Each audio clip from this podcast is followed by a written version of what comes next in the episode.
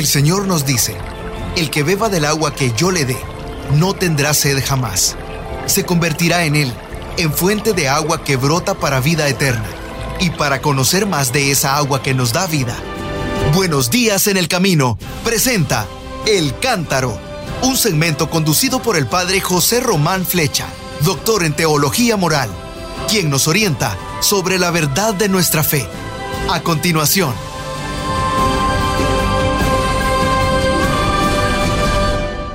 Muy bien, mis queridos hermanos, soy el padre José Román Flecha, presbítero de la diócesis de León en España, y les estoy hablando todavía desde la ciudad de Ávila, donde he estado impartiendo con la doctora María Daniela Aviló un curso sobre la teología del cuerpo en el CITES, el Centro Internacional Teresiano Sanjuanista. Pero el curso ya terminó, así que esta tarde, si Dios lo permite, Terminado este programa, saldré de nuevo para Salamanca. Vamos a comentar las lecturas de este próximo domingo, que será ya el domingo trigésimo tercero. Uy, qué larga esta palabra, ¿verdad? Domingo 33 del tiempo ordinario. La primera lectura estará tomada, está tomada del profeta Malaquías, capítulo 3, versículos 19 al 20. Y dice, miren que llega el día ardiente como un horno. Malvados y perversos serán la paja, y los quemaré el día que ha de venir, dice el Señor de las huestes, el Señor de los ejércitos, el Señor de los astros, el Señor universal. Y no quedará de ellos ni rama ni raíz de los malvados pero a los que honran mi nombre los iluminará un sol de justicia que lleva la salud en las alas. Un sol de justicia que lleva la salud en las alas. Ya saben, el lenguaje profético es altamente profético. Inmediatamente antes de estos versos, el profeta había anunciado también el destino que aguardaba a los malvados y perversos. En el juicio de Dios serán tratados como la paja que arde en el horno, nos ha dicho, y poniendo ante los ojos de los hombres esta posibilidad, el mismo Dios los exhortaba a usar bien de su libertad y a elegir siempre el camino del bien. Quizá nos ha llamado la atención la primera frase, porque habla de la llegada del día. Miren que llega el día ardiente como un horno. Ese día era entendido como el día de la visita de Dios a su pueblo. A veces nosotros, los cristianos, pensamos que era el día del juicio universal, pero ese día estaba lleno de, sentidos, de connotaciones, era la visita de Dios. Y la visita de Dios eh, se mostraba en los días felices y en los días penosos, en la victoria sobre el enemigo, pero también en las derrotas. Es el día del discernimiento, el día de reflexionar sobre el sentido de la vida. Bueno, pues ese día, podríamos nosotros decir, será el día del gran discernimiento. Y Dios separará a unos y a otros. Y los malos mm, son como la paja que arde en el horno. ¿Se recuerdan que estas imágenes las tomará también Jesús? Esos serían los malvados y los perversos. ¿Y a los buenos cómo se les llama? Los que honran mi nombre. ¿Se han fijado? Es una lección preciosa esta, ¿eh? Los buenos son los que honran el nombre del Señor. Y el nombre es lo mismo que la dignidad, los que lo reconocen como Señor. Y los malos son los que ellos se enseñorean, se convierten en dioses de los demás y por tanto piensan que el bien y el mal depende de su propia decisión. Una lección muy importante. Me gusta esa última imagen. A los que honran el nombre de Dios, a los buenos, los iluminará un sol de justicia. Y la justicia no es como la justicia terrena, es la sedacá, que significa la santidad. Un sol de santidad que lleva la salvación, bueno, y el Salmo responsorial, que está tomado del Salmo 97, habla también de esa venida del Señor. Toquen la cítara para el Señor, suenen los instrumentos con clarines y al son de trompetas, aclamen al Rey y Señor. Mm, ¿Se nota que estamos ya en vísperas de la fiesta de Jesucristo, Rey del Universo? Yo creo que sí, ¿verdad? Y sigue el Salmo diciendo, retumbe el mar y cuanto contiene, la tierra y cuantos la habitan, que aplaudan los ríos. Bueno, ¿ustedes han visto algún río aplaudir?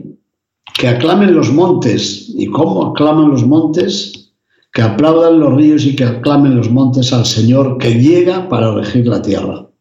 Regirá el orbe con justicia y los pueblos con rectitud. En un lenguaje altamente profético, se nos dice que el universo entero, el cosmos, está preparado para aceptar al Señor como Rey, aceptar a Dios como Señor. La pregunta que queda flotando es, ¿y nosotros qué? Si los ríos y los montes acogen al Señor, ¿nuestro corazón va a ser más duro que las piedras de esta ciudad, de Ávila? Sí, ustedes saben que Ávila está toda construida sobre enormes piedras de granito.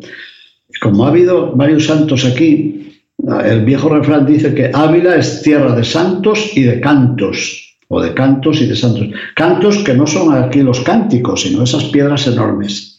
Bueno, pues estos montes pedregosos y este río Adaja, que atravesó Santa Teresa de Jesús, aclaman al Señor que ya llega. Es una forma de decir que toda la tierra se alegre, porque Dios es el Señor. Y no hay otros señores de la tierra, aunque de vez en cuando surgen por ahí reyezuelos y señores o señoritos que quieren dominar el mundo y establecer normas sobre la vida, sobre la muerte, sobre el aborto, sobre la eutanasia, gobiernos y tribunales que quieren prohibir las señales, los signos religiosos en las calles, para que no haya procesiones, para que no haya veneraciones a la Santísima Virgen María, para que no haya eh, los belenes, los pesebres. ¿Qué les voy a decir si están esas noticias estos días flotando en el aire, verdad? Bueno, la segunda lectura está tomada de la segunda carta de San Pablo a los cristianos de Tesalónica. Hemos venido leyendo en los domingos pasados algunos párrafos de esta segunda carta. Hay una frase en esta carta que llama mucho la atención. No la voy a decir ahora, pero ustedes ya la adivinarán. Dice así, hermanos, ya saben cómo tienen que imitar mi ejemplo. Yo no viví entre ustedes sin trabajar. Nadie me dio de balde el pan que yo comí, sino que trabajé y me cansé día y noche, a fin de no ser carga para nadie. ¿En qué trabajaba? Pues era tejedor de lonas fuertes para construir, para fabricar, para crear tiendas de campaña, carpas, o bien para el ejército, o bien para los pastores o gentes que vivían en el desierto, ¿verdad? Bueno, pues Pablo sabemos que trabajaba. Trabajó en Corinto junto con Áquila y Priscila, después en Éfeso, y donde quiera que iba se buscaba el lugar para trabajar. Y si durante el día trabajaba en este oficio, por la tarde encontraba un tiempo para anunciar el Evangelio a los hermanos que se reunían en alguna casa.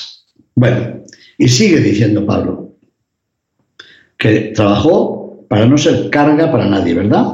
Y añade, y no es que no tuviera derecho para hacerlo.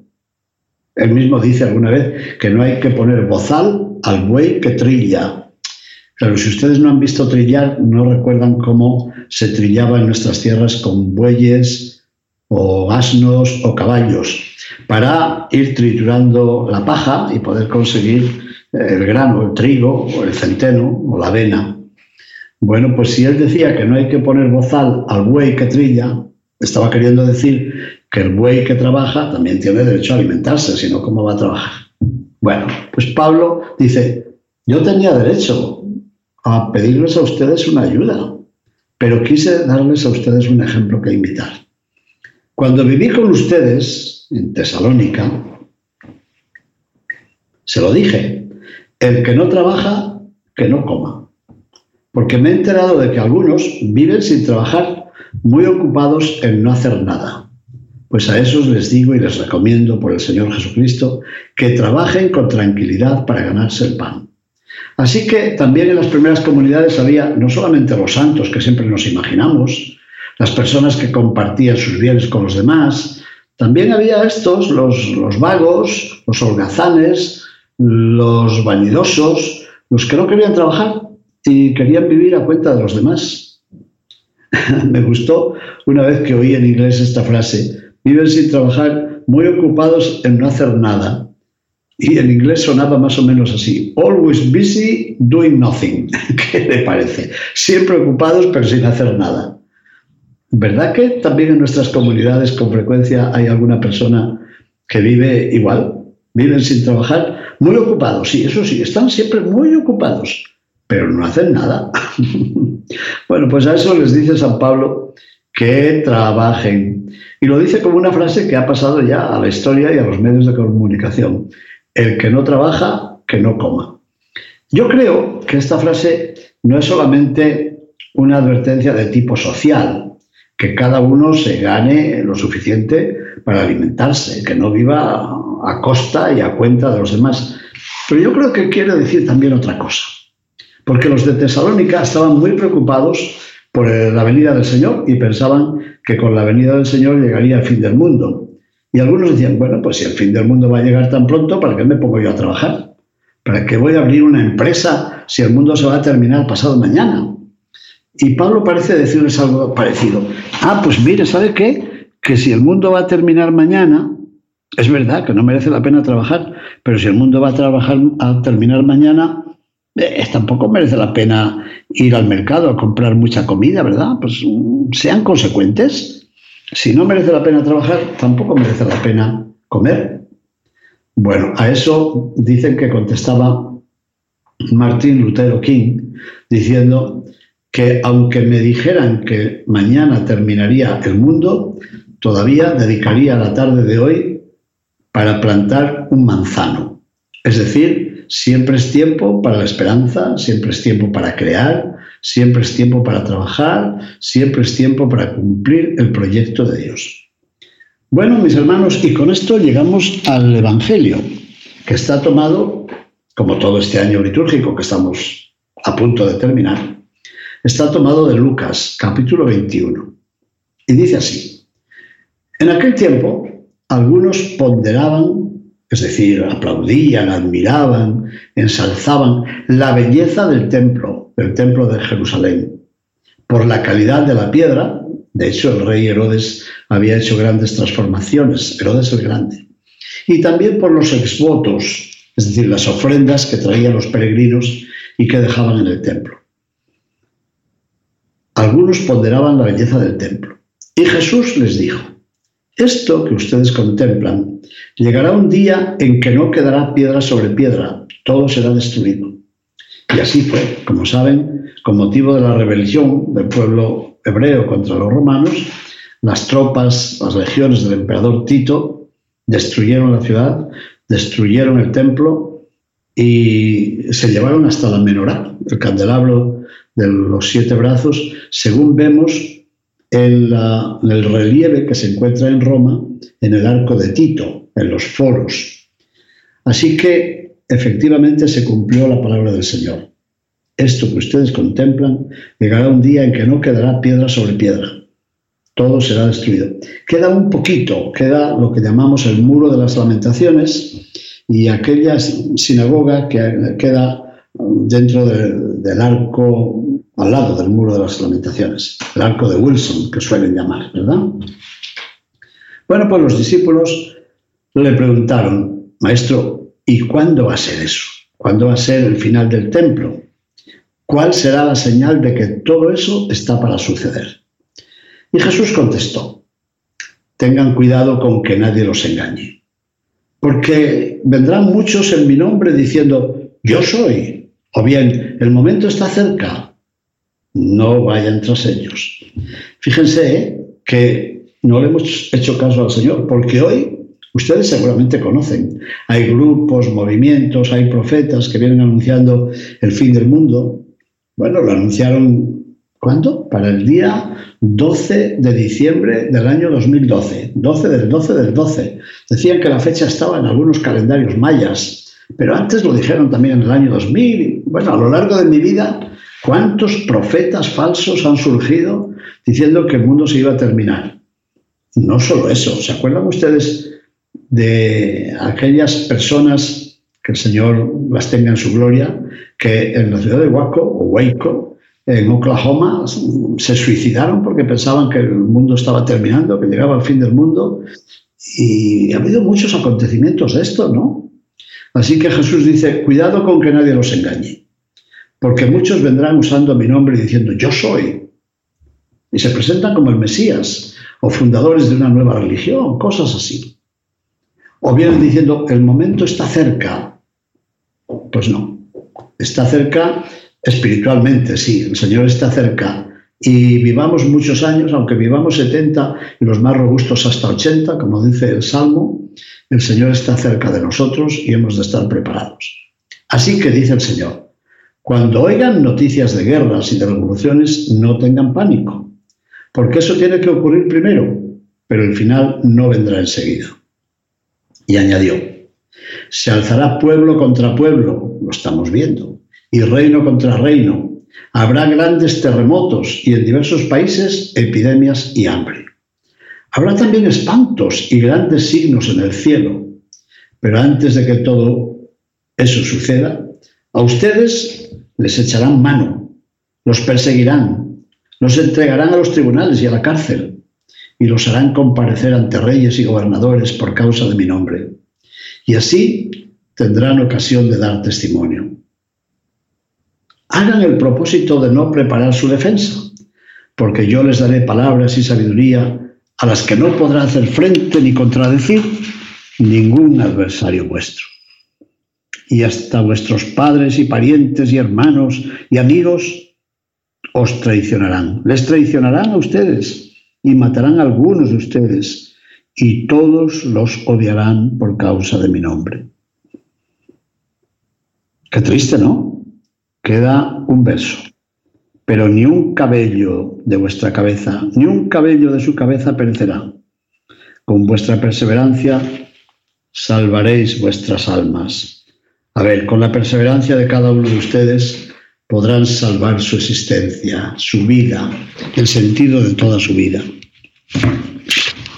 ¿Qué texto? Este del capítulo 21 de Lucas. En realidad es un texto que nos invita a todos nosotros a preguntarnos, a ver qué estamos haciendo de nuestra vida, que miremos al futuro, que no vivamos aterrorizados. Yo leí hace poco una frase del Papa emérito Benedicto XVI que decía, habrá guerras, tribulaciones, pestes, epidemias, terremotos, lo cual ha sucedido ya. Por tanto, si todo eso ya lo hemos visto, quiere decir que el fin del mundo está cerca. Pero el Papa Benedicto XVI decía, atención, esto que acabo de decir no lo estoy diciendo yo, lo dijo ya San Gregorio Magno en el siglo VI. Así que a lo largo de la historia siempre ha habido personas que han entendido estas palabras de Jesús como si fuera el anuncio de fenómenos cósmicos o sociales o qué sé yo, que estarían anunciando el fin del mundo. No, Jesús nos está pidiendo que nos convirtamos. De hecho, no da una fecha exacta y podría a lo mejor darla, ¿no? Bueno, también en estos tiempos de crisis, mis hermanos, surgen por todas partes personas que anuncian el fin de los tiempos. Los discípulos de Jesús no debemos inquietarnos. No sabemos el tiempo de su venida. Pero hemos de vivir el presente sin miedo y sin evasiones. ¿Cómo? Viviendo en esperanza. Sí, sí. Nuestra esperanza ha de manifestarse precisamente en eso, en el compromiso diario, el compromiso con la verdad, el compromiso con la justicia. Es verdad que en el Evangelio se leen estas palabras de Jesús que anuncian guerras, tribulaciones, persecuciones, que todos habremos de afrontar, seguramente tanto la historia pasada como nuestra experiencia personal nos dicen que ese anuncio se ha cumplido. Y todo nos hace pensar que se cumplirá también en el futuro. Sin embargo, no podemos olvidar las dos frases de aliento que nos dirige el Maestro. ¿Cuáles son? Primera frase, ni un cabello de vuestra cabeza perecerá. Bueno, es una imagen muy popular, pero con ella Jesús nos dice que la providencia de Dios nos acompañará y nos acompañará a lo largo del camino. Es cierto que no nos veremos libres de las tribulaciones, pero se nos promete que nunca seremos indiferentes para Dios. Y la otra frase, que es tan importante como esta, la primera es, ni un cabello de vuestra cabeza perecerá. La siguiente es, con vuestra perseverancia salvaréis vuestras almas o vuestras vidas. Esta segunda frase se refiere a los miedos que seguramente tendremos que afrontar, seguramente. Pero no olvidemos, no podemos olvidar, no debemos olvidar la meta que nos ha sido prometida. Nuestra esperanza ha de manifestarse en la fidelidad y en la constancia. Bueno, pues terminemos con una breve oración. Señor Jesús, en la celebración de la Eucaristía, nosotros repetimos una y otra vez la invocación final del Apocalipsis. Ven, Señor Jesús. Pues bien, envíanos tu Espíritu para que nos ayude a proclamar esa frase con sinceridad. Ven, Señor Jesús. ¿Por qué? Porque al aguardar tu manifestación, queremos vivir con fidelidad el gozo de la fe, el testimonio de la esperanza y el compromiso diario del amor. Te lo pedimos a ti que vives y reinas y nos visitas por los siglos de los siglos. Amén. Mis queridos hermanos, antes de impartir la bendición, quisiera recordarles que este domingo celebraremos la sexta jornada mundial de los pobres, una jornada instituida por el Santo Padre Francisco. Y este año nos invita a reflexionar sobre una frase de la Escritura, que Jesús, siendo rico, se hizo pobre por nosotros. Si pueden, lean ese hermoso mensaje para este domingo. Y si en su parroquia se les ha olvidado, recuérdenlo a quien tenga la autoridad para hacerlo. Sexta Jornada Mundial de los pobres, que no es una jornada para pedir dinero para los pobres, sino una jornada para que pensemos, nos concienticemos, eh, adquiramos conciencia de la presencia de los pobres que han de estar siempre con nosotros, como dijo Jesús dirigiéndose a Judas. Pensémoslo. Muy bien, mis hermanos, que el Señor esté con todos ustedes y con tu espíritu y que la bendición de Dios Todopoderoso, Padre, Hijo y Espíritu Santo, descienda sobre ustedes y permanezca para siempre. Amén. Bendigamos al Señor. Demos gracias a Dios. Si Dios quiere, si Dios quiere, nos oiremos, nos escucharemos el próximo lunes. Ya queda poco para lunes, ¿no les parece? Feliz domingo, feliz día del Señor y bendiciones. Buenos días en el camino presentó el Cántaro con el padre José Román Flecha. Esperamos que hayas disfrutado de este mensaje producido por El Sembrador. Si resides en Los Ángeles y a sus alrededores, recuerda que puedes ver la programación de ESNE las 24 horas al día a través de la señal abierta digital en Canal 56.2 y por la radio. También nos puedes escuchar y ver por medio de la aplicación ESNE en tu celular. Búscanos en las redes sociales y en nuestro canal de YouTube como Noel Díaz ESNE. No te pierdas la gran variedad de mensajes y artículos religiosos para el crecimiento de tu vida espiritual. El número de nuestras oficinas es el 773-777-7773 y puedes visitarnos por internet a elsembrador.org. El Sembrador Nueva Evangelización Gracias por ser parte de esta gran familia.